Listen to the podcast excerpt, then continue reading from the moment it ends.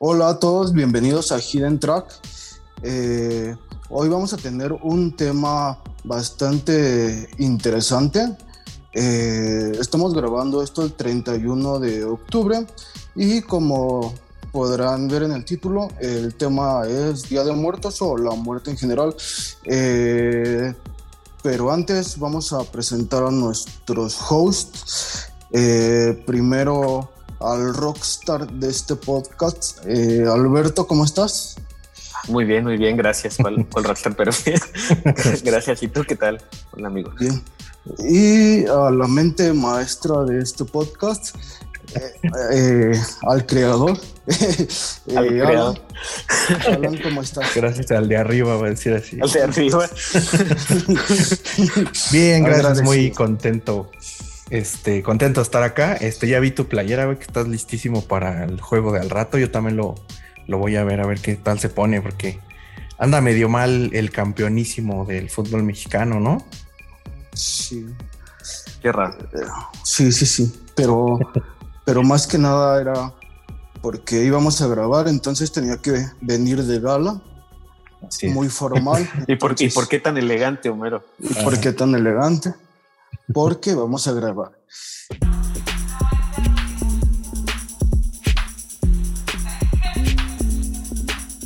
Bueno, como les comentaba, el tema de hoy es sobre la muerte y eh, es un tema eh, muy particular aquí en México porque eh, se vive de una manera diferente, se vive de una manera culturalmente muy, muy particular.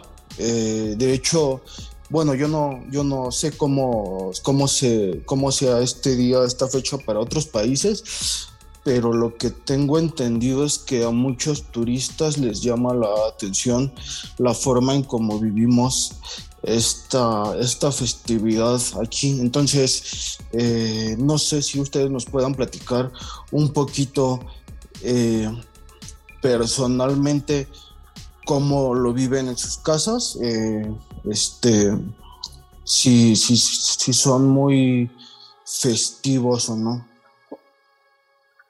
Pues si quieres este, empezar, Beto, tú decirnos qué onda, porque acabo de ver hace unos días, ¿no? Que ya que habías puesto una ofrenda ahorita que andas allá en Barcelona, pero pusiste tu ofrendita hoy.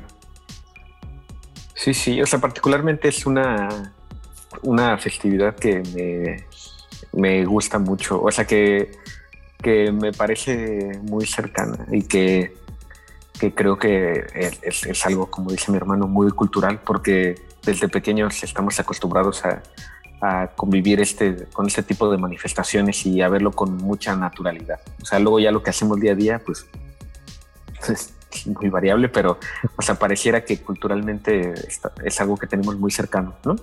Eh, incluso, o sea, eh, esta eh, mezcolanza que tenemos de repente con la cultura americana también, que últimamente también es, es, muy habitual, no solo en México, sino en todo el mundo, pues hace que también sea algo muy atractivo eh, para todos. O sea, lo que dice mi hermano, esto del turismo y demás, creo que es cierto y creo que es algo que es único. Sí, me queda claro que es único en México que esto ocurre. Y, particularmente me da mucho orgullo formar parte de esto, ¿no? Que sea algo que, que sea parte de nuestra identidad. Me, me parece algo muy satisfactorio. Eh, en mi casa siempre ha, bueno, mis papás siempre han puesto ofrenda y siempre tratamos de recordar a la gente que se ha ido y de, de pues de tener por, por, lo menos algún pequeño detalle que al final es algo que es para nosotros, ¿no? Pero pues recordar eh, qué es lo que le gustaba, no sé, a, nuestros abuelitos y esto comer, eh, hacer, tan solo el, el, hablar de eso o el recordarlo creo que es algo que es, que es muy bonito independientemente de lo que creamos o no. Eh, es algo que, que yo creo que vale la pena tratar de mantener. Entonces, por eso ahora que estoy aquí, pues hice como el esfuerzo de, no perder esa tradición, ¿no? O sea, porque era algo que me hacía mucha ilusión, además, el, poder como seguir recordando esto y, seguir apegado a, esta a esta forma de ver el mundo, ¿no? Que ahora yo creo que hablaremos un poquito más de eso, pero que es parte de mi identidad y creo que la de todos nosotros, ¿no? Sí, está chingón que no pierdas este, la tradición. Yo debo decir que desde que salí, bueno, me, desde que me fui a vivir eh, fuera de la casa de mis papás, dejé de hacer estas cosas. O sea, ellos sí son muy este, de cada año y todo en general, o sea, los 15 de septiembre, noviembre, noviembre y obviamente Navidad, Año Nuevo. En mi casa, este, en particular, la verdad es que no hago, no hago nada. O sea, sí es algo que, creo que todavía, como que tengo esa cosquilla desde hace algunos años. He hecho esfuerzos, por ejemplo, en Navidad y esto de hacer como adornar un poco y así, pero la verdad como que nunca se me ha dado esta onda y, y no lo he hecho y extrañamente luego digo, ah, yo hubiera hecho esto, o sea, como que no sé, es, es, de repente como que me gana el tiempo y la desidia y acabo no haciendo nada otra vez, ¿no? Y creo que en este año fue algo particular también, o sea, me pasó que dije, ah, pues estaría padre igual y poner algo, pero dije, pues, ¿dónde pongo? No tengo cosas, no sé, como que fueron muchas cosas como en qué pensar y dije, pues no, mejor creo que estoy así, o sea, me quedo así sin nada, aunque sí me hubiera gustado ya pensándolo ahorita que ya son las fechas, por lo que dices que creo que es un está padre. Ahorita lo, estaba yo relacionando, por ejemplo, cuando mm, mm, digamos que no es que tengas 100% presentes a, pues, a las personas que has perdido a lo largo de tu vida, pero justo las fechas como un como Día de Muertos o incluso también las visitas a cementerios, panteones y esto cuando vas a dejar flores o veladoras o lo que sea a, a alguien de tu familia o cercano que haya fallecido, es como que más eh, como que yo siento que es más el tiempo que le dedicas a esa introspección a la nostalgia, ¿no? Como de extrañar y todo, más, como dices, más el hecho de que estén ahí las cosas, sino más bien es tomarte el tiempo para poder, este, pues, rememorar, ¿no? Con, con de, y, pues traer y todos estos recuerdos que tienes con las personas que, quisiste y que pues ya no están, ¿no? Eh, en mi caso en particular, por ejemplo, también me acuerdo que desde muy morrito, de hecho tenía yo creo que cuatro años si acaso, que eh, fue como la primera vez que perdí a alguien muy cercano, a mi abuela materna, ¿no? Mm. Y la verdad es que el concepto de muerte y eso fue, pues sí fue difícil para mí, creo yo, o sea, porque crecí con, con ese ambiente de así de, o sea, ya no la voy a volver a ver, ¿no? A, mi abuela. Entonces sí es mm. como algo bastante, eh, digo que, que, también creo que las familias mexicanas hay de dos, o te exponen a, la muerte como tal, o sea, decir, mira, hijo, este, así este es el pedo, ya no vas a poder convivir nunca más con esta persona. Pero creo que hay, como todo, hay pocas familias o pocas personas que se toman también el tiempo de explicarle a la gente pequeña lo que significa la muerte, ¿no? O sea, como que puede ser que en una de esas, eh, pues te toque una familia más abierta en ese sentido, en ese tema, o este tema y, lo, y las otras cosas, ¿no? La cuestión sexual, o, justo pensando en muerte, la planificación y, el hablar de lo que quieres cuando te mueras es algo que no todos eh, abordan, ¿no? En todas las familias como que decimos, sí, a huevo, peda y pan de muerto y todo.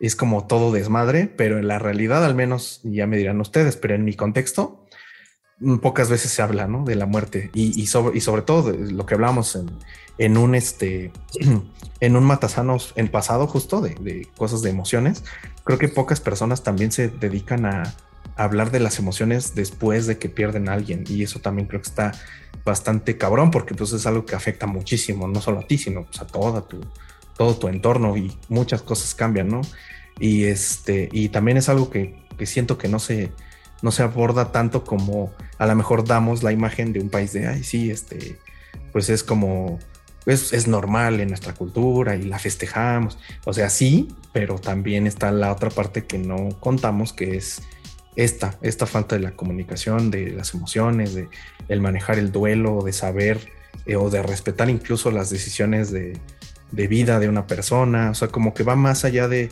solo el tema de marquetero, por así decirlo, que sea exacerbado en los últimos años, sobre todo, tengo muy claro dos puntos, dos, eh, dos momentos en particular. Una es obviamente Mamá Coco, que pues desde esa película fue como el boom de la cultura mexicana en, acerca de la muerte de este tema. Y la otra, de hecho, y que esto es real, desde que se hizo el desfile en James de, Bond. en de Spectre, en James Bond, de ahí ya se hace un desfile en la Ciudad de México, en el Zócalo, toda esta parte. Y antes no era tan así, ¿no? Antes era, sí, había ofrendas, había lo de CU, que siempre año con año se hacía, de las que también terminaron las megapedas y todo el pedo. Este, pero bueno, estaban este tema de las ofrendas, eh, en las fiestas, digamos, de las delegaciones o bueno, las alcaldías ahora aquí en Ciudad de México, pero algo tan grande y tan apoyado, digamos, por parte del gobierno, pues no, o sea, creo que fue justo una cuestión externa la que nos vino a impulsar un poco más el tema del eh, el marketing en cuanto a, a esta fecha, ¿no? yo, yo tengo muy clara esta doble cara, ¿eh? porque, o sea, me, aunque pareciera que vamos con esta bandera de, de ser muy liberales con este concepto, la verdad es que en el fondo creo que somos muy conservadores en general, o por lo menos desde el punto de vista familiar, y creo que esto tiene que ver con la religión, ¿no? O sea, al final, lo que, lo que decías, ¿no? A lo mejor de cuando eras muy pequeño y te expones al concepto de la muerte, siempre está influido de alguna u otra forma con la religión, ¿no? O por lo menos es, es lo más habitual, ¿no? O sea, porque siempre está esta versión de que no se acaba ahí, entonces se vuelve un concepto como muy oscuro, muy, muy curioso en el que eh, cómo lo explicas, entonces la, la, forma tal vez más fácil es decir, bueno, no, no, es, no es este el final, hay algo más y no sé, es, es, algo muy, muy curioso, pero mm, esto llama mucho la atención de que a la hora de la hora no, no se habla, o sea, no, o solo en estas fechas y al final no, no, no se habla, ¿no? Eh, ya se me olvidó. este, eh, sí, justo eh, respecto a lo último que hablaba Alan, eh, a mí no, no se me hace como tal verlo desde un punto de vista de marketing, sobre todo si lo vemos desde el punto de vista de, de la derrama económica que genero, eh, pero también yo creo que visibiliza y es una forma como de poner más eh, culturalmente eh, algo que, que, que, no es nuevo, ¿no? O sea, porque eh, en Mitskik, en Xochimilco, en muchos estados, este, durante, no sé, si cientos de años, han habido estas tradiciones. Eh, entonces, realmente eh, entiendo que haya ese como boom, eh, pero pues al final no, no me parece que, que reste, ¿no? Entonces, no lo veo mal en ese sentido. Y tampoco me molesta esa crítica que se hace sobre la fusión cultural uh -huh. que existe entre la forma en la que lo vemos en México y esa como, como no sé, como mm, culturalmente lo que se trae de Estados Unidos, el Halloween, o sea, no, uh -huh. no me molesta, o sea, se me hace este que pueden coexisten muy bien, ¿no? O sea, sí, es una sí, buena amalgama sí. realmente. Ajá, o sea, realmente no creo que que que este, una demerite a la otra o que empañe a la otra. Eh, y aquí en el, en el centro de la República o en la Ciudad de México eh, coexisten eh, muy bien esos dos, ¿no? Eh, tengo entendido que en el norte del país es más, o sea, no sé, la población está como más este, arraigada con, con, Halloween y aquí tenemos como lo mejor de los dos mundos y, y esto me parece bonito eh, porque justo eh, de lo que hablábamos al inicio la forma en, lo que, en la que vivimos nosotros estas fechas para mí eh, en la infancia el Halloween era como lo máximo, ¿no? Porque no solo tanto como por disfrazarte, sino por que podías salir a pedir dulces, eh, nunca me han gustado como tal como esas fiestas de Halloween, nunca he ido a alguna, pero, pero esa parte como de, de, pedir dulces se me hace súper chida y, ya conforme fui creciendo eh, me empezó a gustar un poquito más eh, la tradición mexicana del Día de Muertos. Eh, no sé, o sea, se me hace una de las festividades más bonitas en cuanto a en cuanto a que visualmente hay mucho que ofrecer, ¿no? O sea, eh, catrinas, este, ofrendas, o sea, hay mucho como material visual que puedes disfrutar. Y como dice Alan, ¿no? Ese, este, durante el tiempo que estuve en la carrera traté de ir todos los años a las ofrendas de Seúl y luego con mi novia eh, íbamos a las del centro histórico. Eh, entonces nos gusta ahora a los dos esa parte.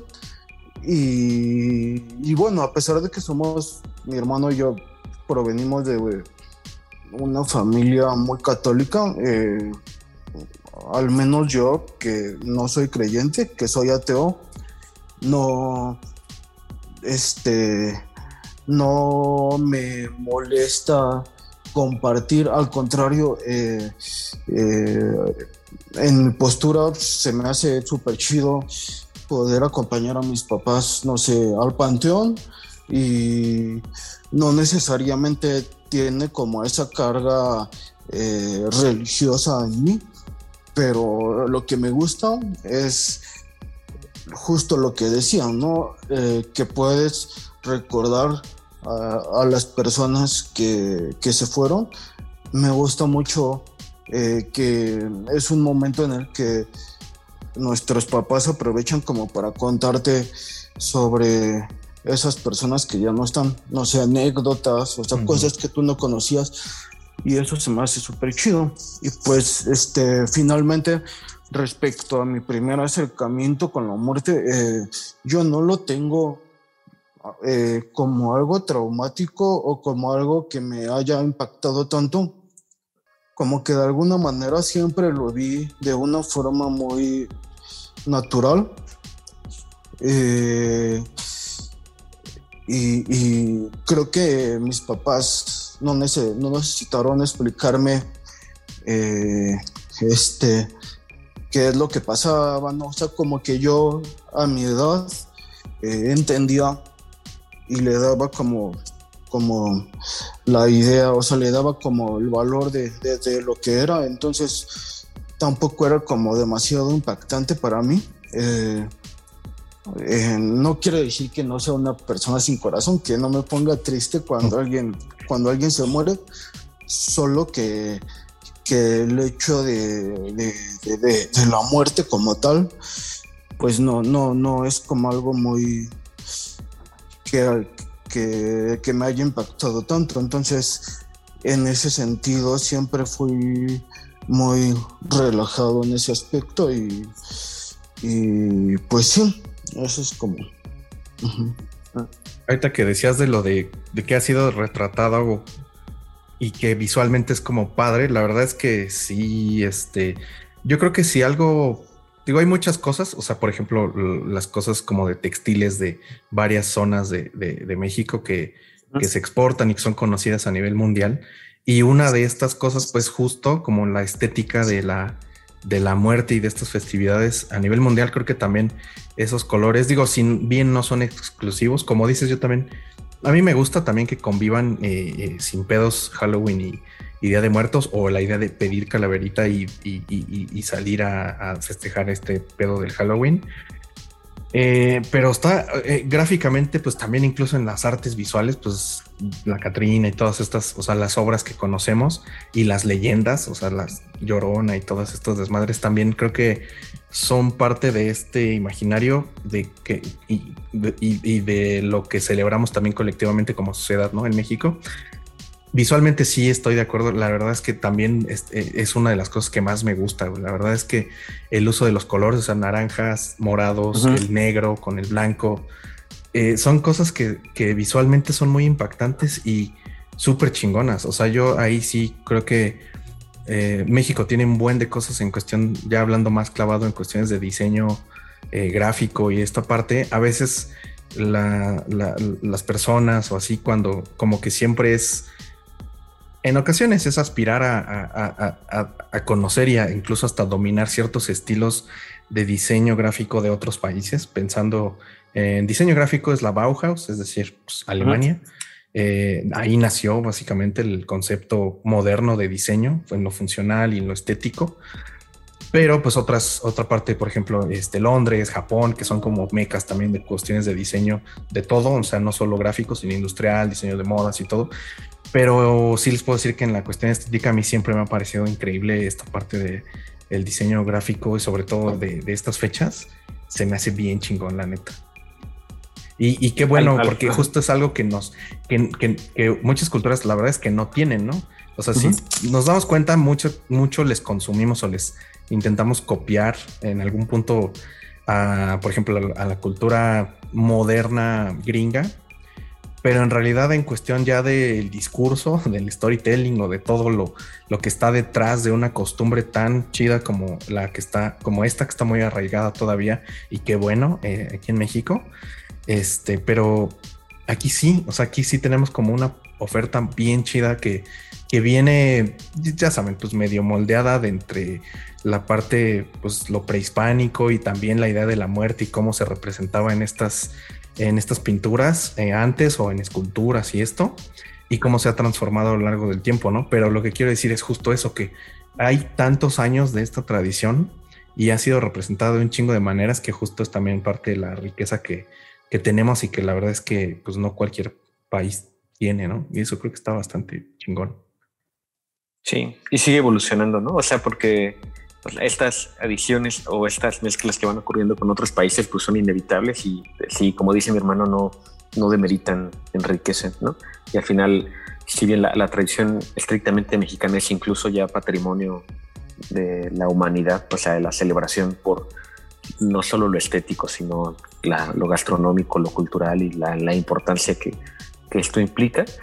Eh, es muy curioso esto del diseño que dices, porque eh, o sea, por ejemplo, está esta, eh, este, estos cambios que han ocurrido, o sea, no, sé si es esto desde la perspectiva del diseño del arte, o no sé cómo decirlo, pero por ejemplo, la aportación de, gente como Posada en la forma en la que se ven un cadáver, porque ciertamente es, esto y cómo se vuelve algo eh, artísticamente atractivo y que acaba siendo algo por lo que nos identifican en todo el mundo, ¿no? O sea, como Frida Kahlo o como, o sea, es como de esas cosas que dicen, ah, eres mexicano, ¿no? Es como el tequila o como lo que sea. Y eh, no sé, me, llama mucho la atención lo que decías de, los colores y esto. Entonces, te quería preguntar si, si además de la, del significado de, o sea, desde el punto de vista semiológico y demás que, que, que tiene eh, o de teoría del color que, y de estas cosas que no tengo ni idea. O sea, este, estos colores, además de, de que los tenemos como muy interiorizados en esta festividad, si eh, teóricamente eh, tienen algún otro impacto o alguna otra significancia psicológica, por así decirlo, y qué tanto se relaciona realmente con esta festividad, qué tanto o sea, ¿qué, ¿cómo juega ahí el, esta cuestión de, los colores y de la teoría del color? Es, es, un tema bastante complejo porque si bien digo luz es negro, blanco, luz, oscuridad y eso es en todos lados. El tema ya cuando empieza, empezamos a ver los colores eh, pigmento que le llamamos, o sea, en este espectro que se puede reproducir en, en, en lo físico, en materiales, en, en materiales físicos cambia de cultura a cultura. Este, no sé si se acuerden y que de hecho hemos visto también en películas y esto donde de repente la realeza era retratada justo con colores dorados y morados. Entonces ahí, por ejemplo, el morado tenía un significado más justo de realeza, de algo mucho más mm. aspiracional, más de riqueza, de abundancia. Y en México, en ciertas partes de la, creo que casi todo Latinoamérica, el morado está relacionado a un tema más fúnebre, ¿no? Y esto ah, pasa dependiendo de la cultura. O sea, el color, si bien en psicología del color sí tenemos como ciertos este, digamos que es dos grandes divisiones, lo oriental y lo occidental. Toda la parte occidental estamos muy alineados a, la psicología del color que funciona eh, en, esos espectros, o sea, los, claros hacia la tranquilidad y la paz y todo esto, los azules y demás. Y la otra es pues los, los colores ya que están pues casi casi de Medio Oriente y Oriente, donde ahí sí, casi casi, no es como que por país por país vayas como cambiando los colores, pero la verdad es que sí, incluso no solo en cuestión de color, sino también en, la fonética, ¿no? O sea, hay palabras que aquí suenan normales para nosotros, pero en Japón o en otro lado suenan como una grosería o suenan como algo así, porque fonéticamente pues es otro pedo. Y mismo caso con el color, entonces es un poco difícil eh, de, de, que haya como un estándar. Lo que sí es cierto también es que también en el espectro, digamos que los, los contrastes, el manejo del color es este de alto contraste. O sea, en este caso, por ejemplo, los amarillos y este tonos naranjosos con el morado son colores complementarios. O sea que sí, visualmente son muy impactantes y te atraen mucho la mirada porque son ah, dos colores como muy luminosos que, bueno, digamos, uno de los más luminosos del espectro y otro, pues, armónico, pero en el extremo casi, este, eh, ¿cómo se dice? En el extremo opuesto del otro color. Entonces ese es el tema. Mismo caso, y de hecho esto pasa siempre, o sea, en Navidad, ¿no? Rojo y verde también son colores este, complementarios, ¿no? Entonces, este, casi siempre para hacer un visual atractivo en ese sentido es manejar este tipo de, de contrastes de color. Entonces por ahí también va mucho el, el manejo de, del color y por eso es que también lo relacionamos mucho con, digo, porque históricamente se ha usado mucho y porque también en esto que dices que citas en, lo cierto totalmente en cuestión eh, occidental, pues sí, este, son colores llamativos per se, ¿no? Y funcionando juntos, pues todavía más. Así mm. es. Qué bien. Y eh, complementando un poquito, eh, más como una recomendación si quieren eh, saber un poco más sobre la historia del Día de Muertos desde las culturas prehispánicas y cómo fue evolucionando a través de la influencia de la conquista española. Eh, les recomiendo el podcast de, de Herejes, el podcast donde hablan del Día de Muertos y justo toman esa temática de el origen de todos esos colores. O sea, cómo, el origen, cómo los colores tenían un significado antes y después de, la conquista.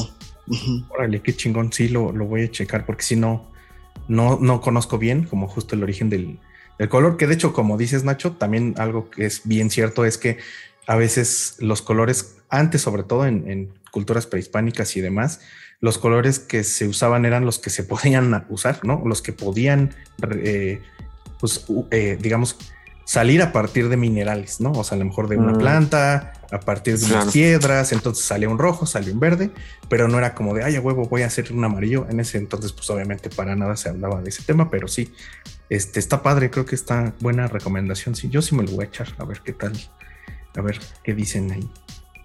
Y acá, lo naranjoso viene más bien como, o sea, por esto de la flor, ¿no? Del, de, bueno, quiero pensar, ¿no? Del, del cempasúchil y demás, de que, o sea, cuando uno ve, uno piensa en una ofrenda o Día de Muertos, es todo, como todo naranja y tiene que ver más bien con, con la flor, ¿no? Y, y es, psicológicamente viene muy, muy rápido.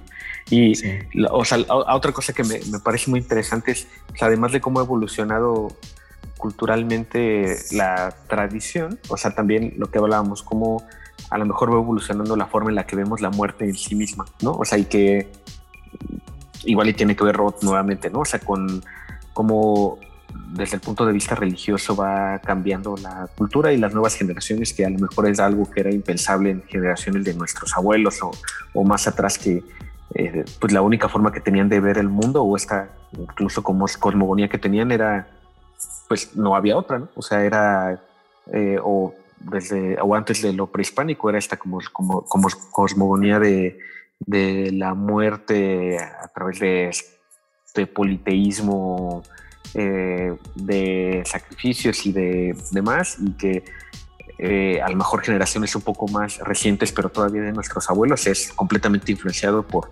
por el catolicismo, ¿no? lo, que, lo que decía mi hermano y de cómo precisamente lo que la forma en la que vemos la muerte eh, y de lo que esperamos que ocurra una vez que morimos, que al final es un concepto muy oscuro y que no está definido y que nos podríamos meter en un montón de honduras y de problemas eh, biológicos, filosóficos, lo que ustedes quieran. Eh, me parece muy importante porque al final creo yo que determina la forma en la que vemos la vida también. O sea, el, saber cómo interpretamos nosotros este concepto qué es lo que va a pasar o no una vez que morimos, ¿no? Desde el punto de vista ético incluso, ¿no? O sea, las tomas de decisiones o lo que la gente hace normalmente tiene mucho que ver eh, el, lo que esperan o el miedo que tengan o el cómo afrontan al final esta eh, crisis o este, esta angustia existencial que creo que es inevitable en todos los humanos y que es lo que nos hace tal vez humanos en sí mismos, ¿no? Entonces, esto es algo que me parece muy interesante y que yo creo que irá evolucionando indudablemente y que no me imagino en las generaciones de que vienen más adelante qué van a pensar y que seguramente tradiciones como esta seguirán eh, existiendo, pero que la perspectiva, no sé, cambiará y se volverá algo a lo mejor más no ritualístico, como incluso ya es ahora, ¿no? Sino más algo incluso artístico, ¿no? O sea, pero no sé, o sea, es, algo que, que, que, a lo mejor son cuestiones ya muy profundas, muy heavy, pero que, que creo que podemos aprovechar para, para hablar un poco de esto. ¿Qué opinan? Pues sí, la verdad es que no me imagino, o sea, yo veo que una, todas las cosas en general son más efímeras, ¿no? O sea, todo, absolutamente. O sea, desde hasta lo que consumimos en términos de contenido, por ejemplo, o sea, que son cosas que ya te yo algo que siempre eh, hablo mucho es de que eh, cada vez tenemos menos tiempo para captar la atención de alguien en, cuestiones de contenido en redes sociales o web y todo, ¿no? Que es antes, o sea, cada, cada año que pasa te peleas por menos y menos segundos. Antes decían, no, pues con que tu video dure 10 minutos o un minuto ahora, o que dure 30 segundos. Y ahora, igual con TikTok y todo el desmadre, es así como no, pues con, que te den 7 segundos de su de su este, atención, ya, ya chingaste, ¿no? Y eso es como de, güey, qué pedo, ¿no? O sea, parece que son carreritas. Y en ese sentido, creo que esa, ese, esa cuestión como de la inmediatez, creo que va a hacerse, va a verse reflejado en la cultura de alguna manera que ya está siendo, ah, se está reflejando en, al menos en hábitos de consumo de esto, ¿no? Que todo queremos rápido, en chinga y todo así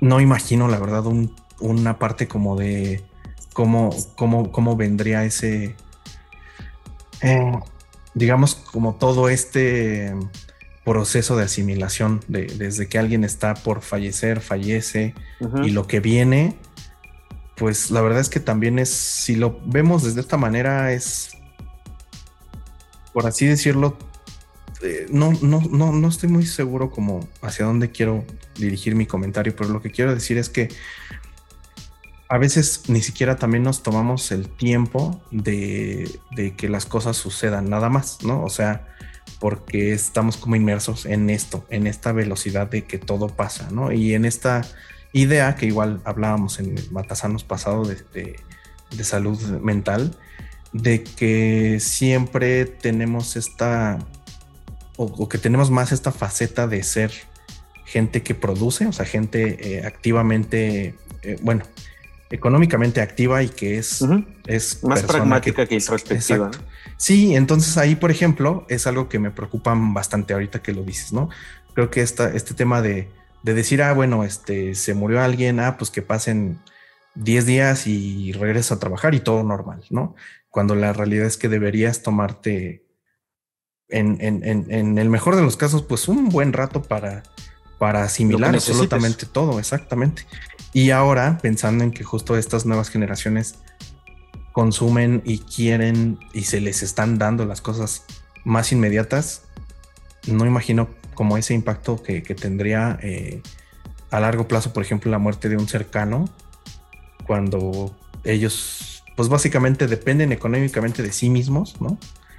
Y si no produces, pues no puedes vivir. Y, y, si no produces, más bien, si no puedes producir o no eres apto para el sistema, entonces no tienes derecho a trabajar casi casi. Ya.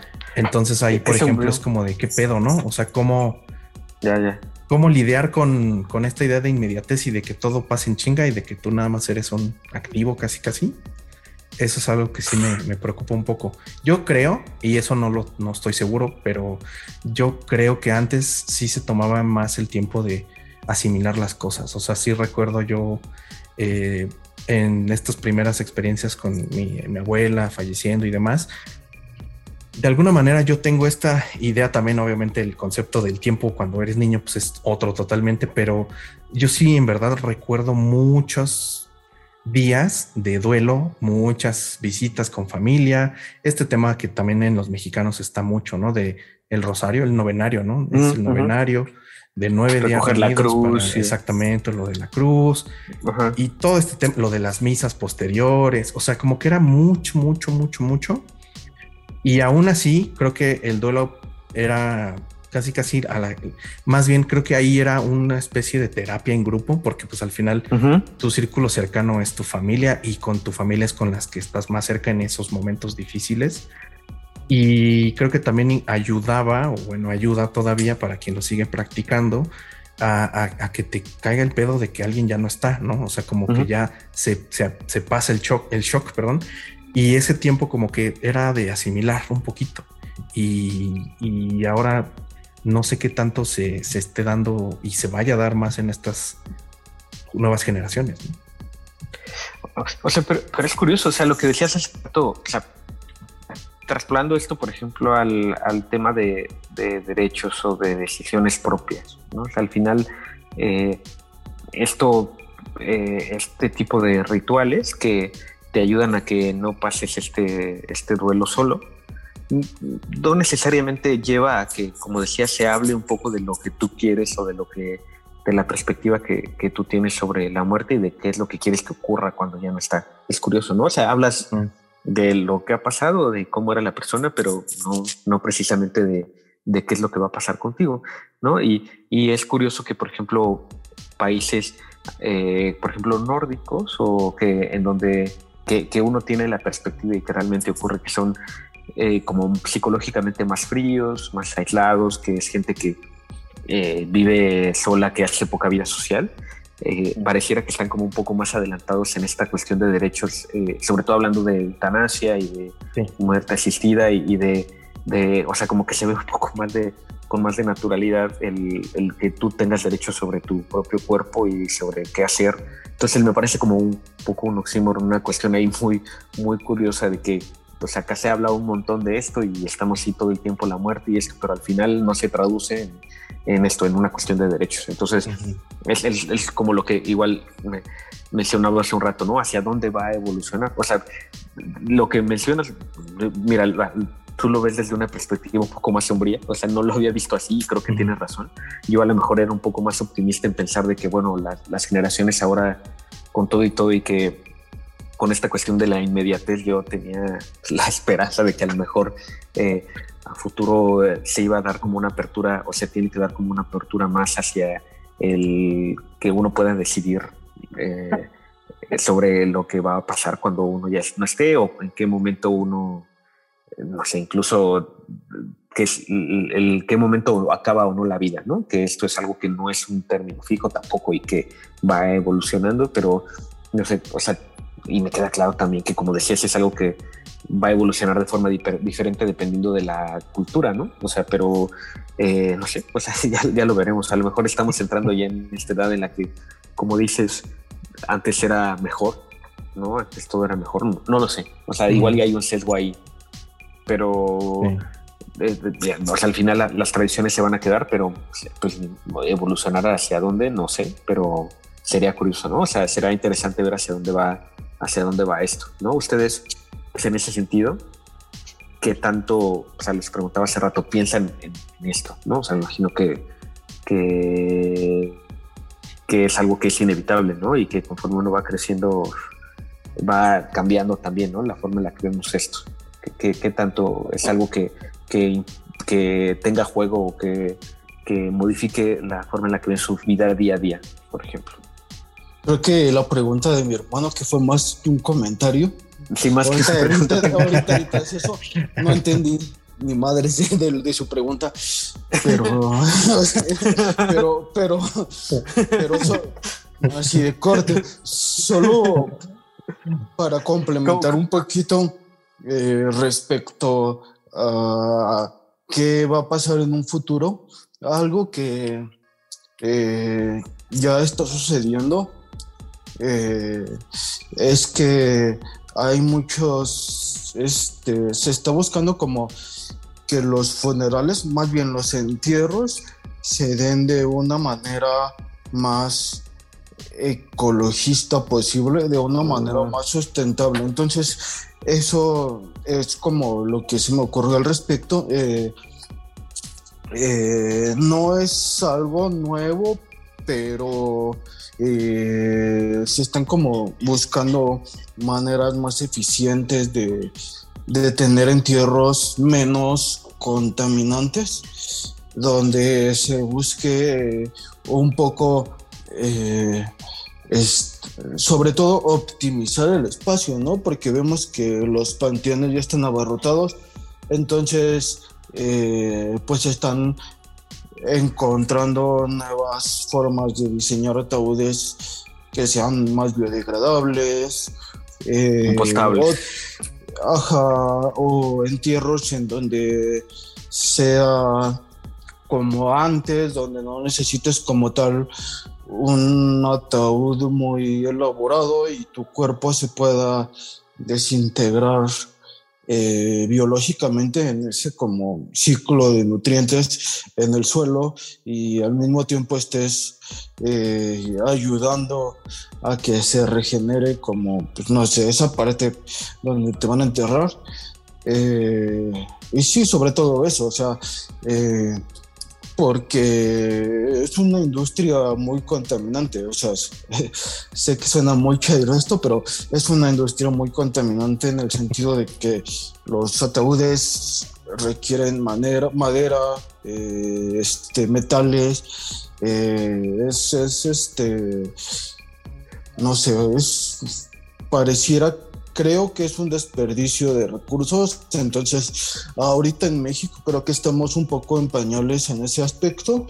Eh, tengo entendido que algunos funerarias están empezando a ofrecer estos servicios un poco más, no sé, este, ecologistas. Eh, sobre todo porque también eh, este cremar a alguien también genera este pues mucho, no sé, o sea, también no es, sustentable como se creía y eso es como una, para complementar un poquito de esa perspectiva eh, de lo que podría estar pasando en tendencia en el futuro. Sí, eso está padre, no había visto, bueno, no, no sabía, porque ahorita justo volviendo un poquito a la pregunta de qué tanto convivimos con la idea, el concepto de la muerte día a día.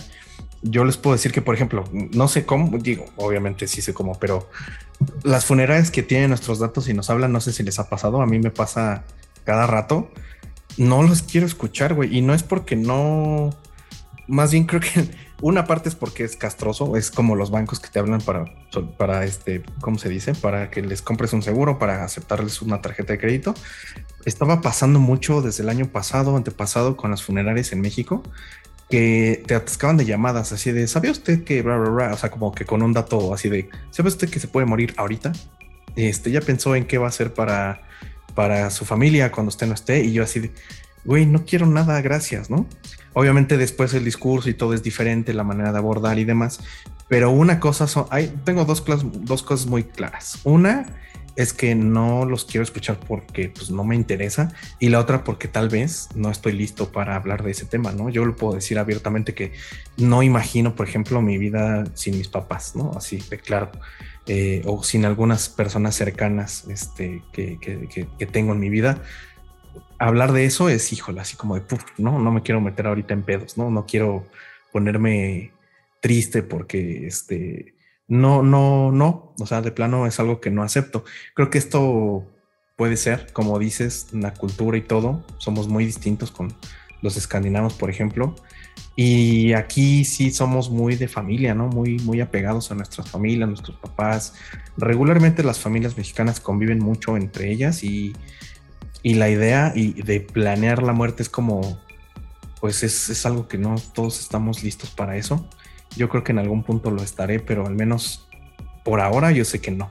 Y ahora otra cosa que, que, quisiera también abordar es que sí entiendo totalmente esta parte de, que son, eh, digamos, como eco-friendly, más eh, eh, este tema de los panteones, cementerios y demás, pero no, no sé qué tanto es una cuestión de, de que se nos está orillando a eso, más a que sea una decisión porque vuelvo a lo mismo, es parte del sistema, o sea, al sistema le conviene que te mueras y cueste menos y que quepan más muertos, ¿no? Básicamente.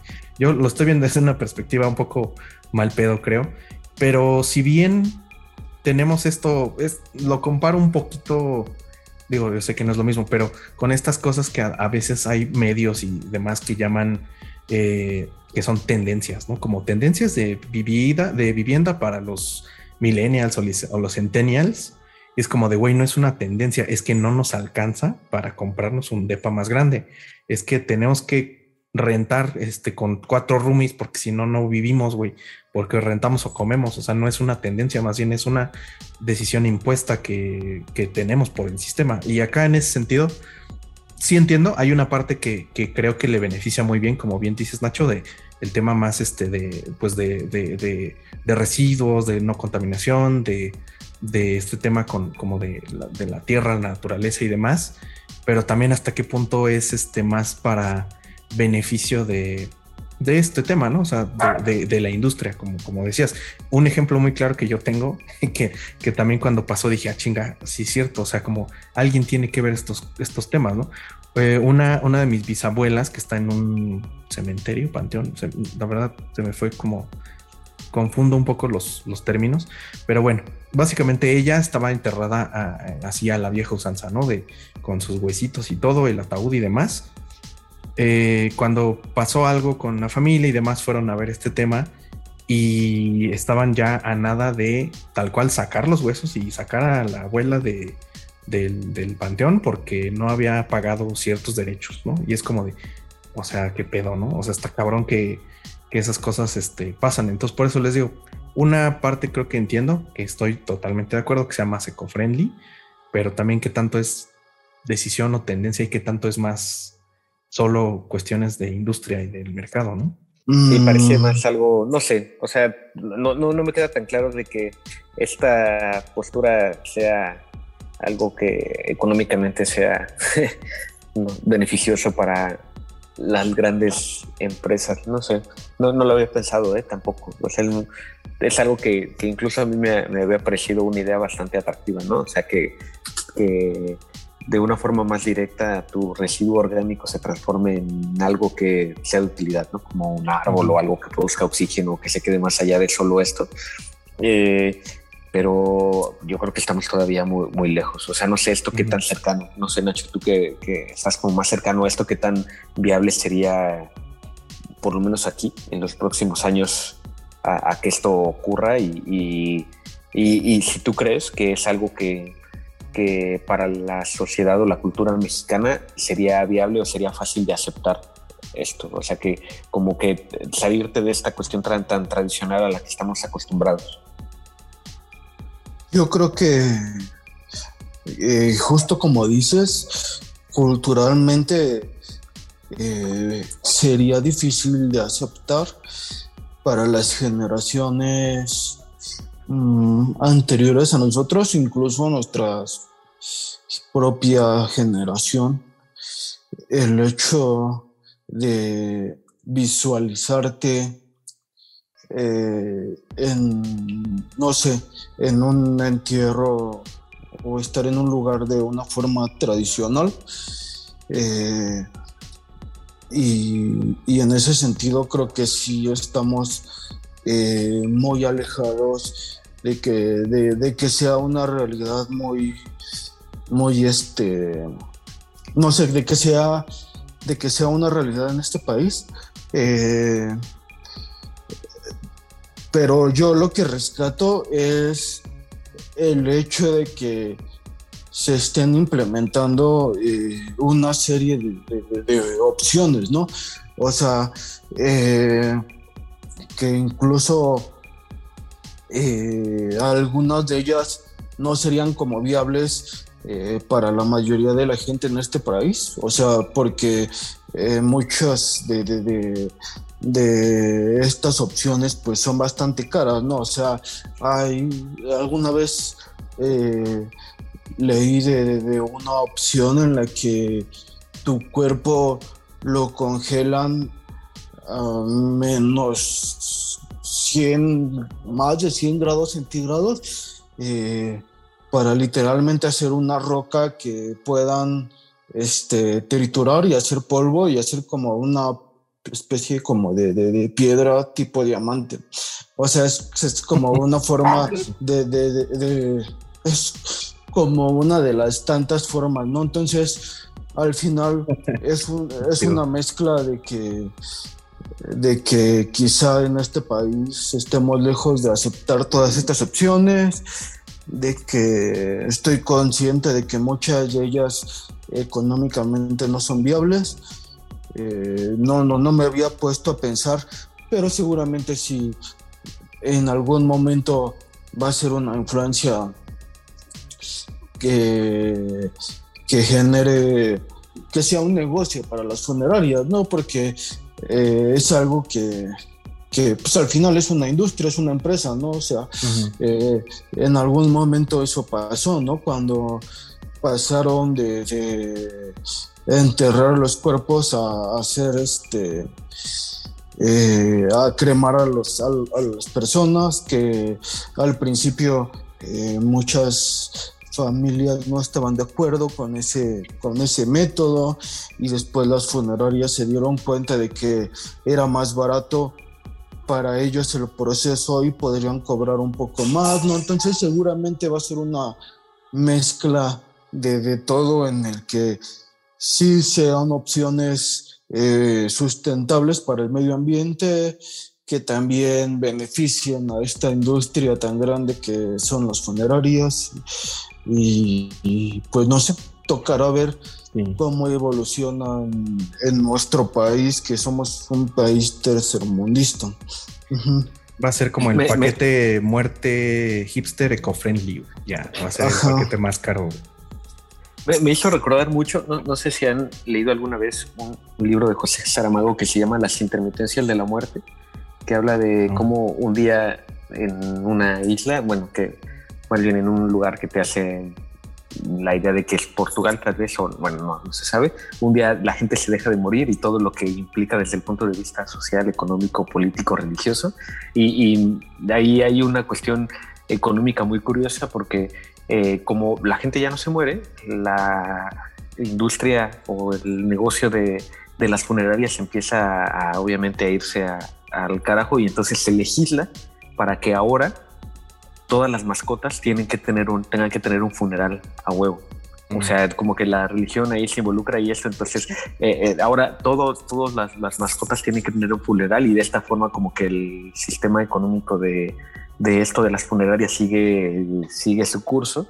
Eh, y bueno, es, una de las muchas otras cosas que ocurren en esto, pero me imagino que lo que dice mi hermano va como por ahí, ¿no? O sea, entre que tiene que ocurrir algo que sea esto económicamente sustentable y, a lo mejor el primer paso es que sea algo trendy, ¿no? Tal vez, o sea, porque al final pareciera que ahora sí es el mundo, ¿no? O sea, que todo se va evolucionando, cambiando a medida que sea, que es algo que es popular entre las masas. Entonces, pues bueno, no, lo veo ahora tan, tan descabellado, ¿eh? O sea, ahora ya este, en este sentido es, cuestión de que se ponga de moda ya. Sí, y también ahorita que decías de, de, libro, pues tal cual algo mm, más o menos similar desde mi punto de vista con el tema de los países que les dan todas las facilidades a su población para que tengan hijos, ¿no? O sea, por ejemplo, Japón, donde te incentivan a tener hijos. Obviamente sí, pues es un tema saludable para todos que existan este, pues personas de todas edades. Pero el tema preocupante, o al menos el detonante que es, claro y se vio y todo, fue que en unos años iba a dejar de haber este, ¿cómo se llama? Eh, pues una, población eh, económicamente activa, o sea, fuerza laboral era lo que iba a faltar en unos años. Entonces, por eso es que se incentiva el que exista gente joven, ¿no? O sea, que existan nacimientos.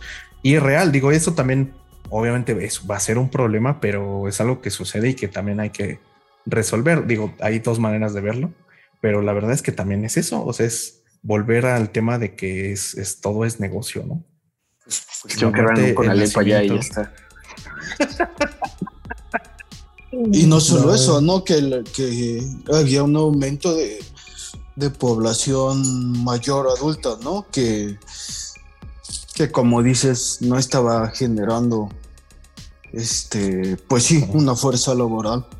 Sí, y, eso es este, una métrica a nivel mundial, ¿no? Digo, yo de los estudios y estos, bueno, no estudios, más bien de los reportes y esto de la OMS, de esta, no me acuerdo cómo se llama, este, si ustedes saben, recuérdenme, pero es esta gráfica poblacional, ¿no? De cuando, de, la población que es más joven, luego que se ensancha.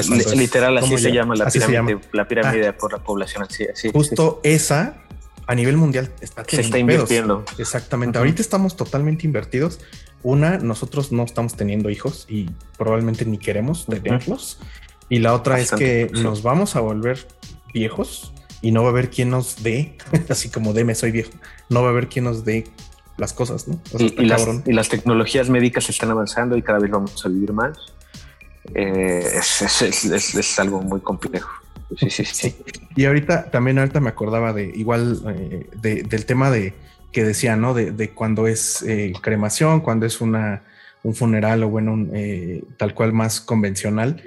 Eh, también el poder de decisión de las personas de qué hacer debería estar muy claro también desde, desde mucho antes de su de, que sean personas adultas, ¿no? O sea, yo ahorita pensando en eso, no me acuerdo si eras tú, Nacho, o tú, Beto, pero recordé el tema de, de, la donación de órganos, que también es un tema, si bien es una decisión personal en teoría, al menos aquí en México, lo que sí he notado, que de repente que se habla del tema, este, es que también es una cosa más religiosa, ¿no? Más como de irte con tu cuerpo completo en lugar de darle oportunidad a otra persona porque alguno de tus órganos cuando mueras le sea de utilidad a otra persona que lo necesita y eso también es todo un desmadre, ¿no? Tiene que ver sí con la muerte porque al final este pues la donación de órganos viene, entiendo, según yo es cuando existe ya muerte cerebral, ahí tú me dirás, este Beto, pero pues también es algo que la familia influye muchísimo, ¿no? O sea,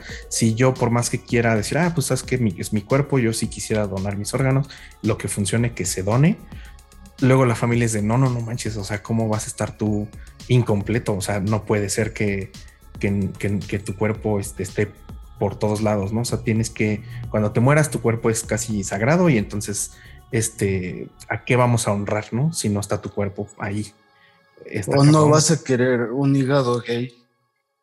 Ándale, también peor aún, este es otro pedo también.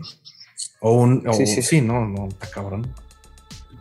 Sí, sí, es, curioso. Justo de eso hace un rato hablaba con, con mi novia, que ella por su trabajo, o sea, está como expuesta mucho a eso y, y, bueno, en, algún momento su trabajo era directamente, eh, pues, eh, la gestión de, de, las autopsias y demás. Y, y o sea, una de las eh, de los tabús y de las cosas que veía con más frecuencia era esto, ¿no? Que la gente no aceptaba por que no querían que no se fueran a morir completos y que y a veces hay otras cuestiones que tienen que ver esto también con lo de la donación o, miedo de que eh, si te hacen una autopsia y te quitan los órganos se los vayan a dar alguien más o que hay un mercado negro y muchas cuestiones ahí que, pues bueno, al final es, eh, pues es la ideología de muchas personas y no lo puedes cambiar y lo tienes que respetar y demás. Y, esto que mencionas también es muy cierto, aunque actualmente la gestión de los órganos y existen estas tarjetas de donación, cuando tú haces, eh, cuando alguien muere o tiene una muerte cerebral, que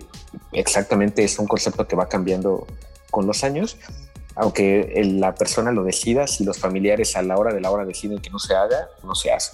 Entonces, pues esto es algo que es así y, y, pues bueno, pues ya, no, o sea, se tendrá que legislar o no sé qué vaya a pasar, pero pues bueno, hay, hay países donde es obligatorio de entrada la donación y a menos de que tú no quieras. o de que en el momento en el que tú sacas el carnet de conducir automáticamente lo tienes que hacer. O sea, es una cuestión que va más allá de la decisión personal, que es algo exactamente religioso, legal, es, es muy, muy, muy complicado. Sí, está cabrón. Yo, mi postura sería también, como dices, pues que fuera básicamente todos parejos, a menos de que te pronuncies en contra, ¿no? Legalmente.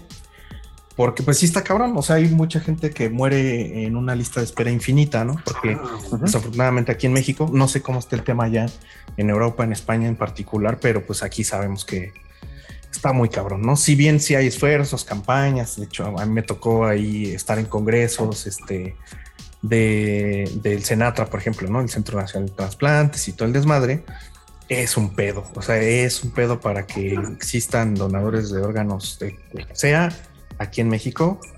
Y pues sí, está cabrón. O sea, por lo que dices, al menos sí, totalmente claro que eh, está muy atado a la familia, al concepto de, de la muerte. Y pues eh, aquí sí, sí, también es un, este, un tema que le hace falta muchísimo avance aquí en México, ¿no? En España, ¿cómo, cómo va este tema? Eh, bueno, es, o sea, con todo y sus trabas y demás, particularmente aquí es un país donde se trasplanta un montón. O sea, precisamente por eso estoy aquí, porque es un área que me interesa y hay hospitales donde se trasplanta más que en muchos otros países de Europa.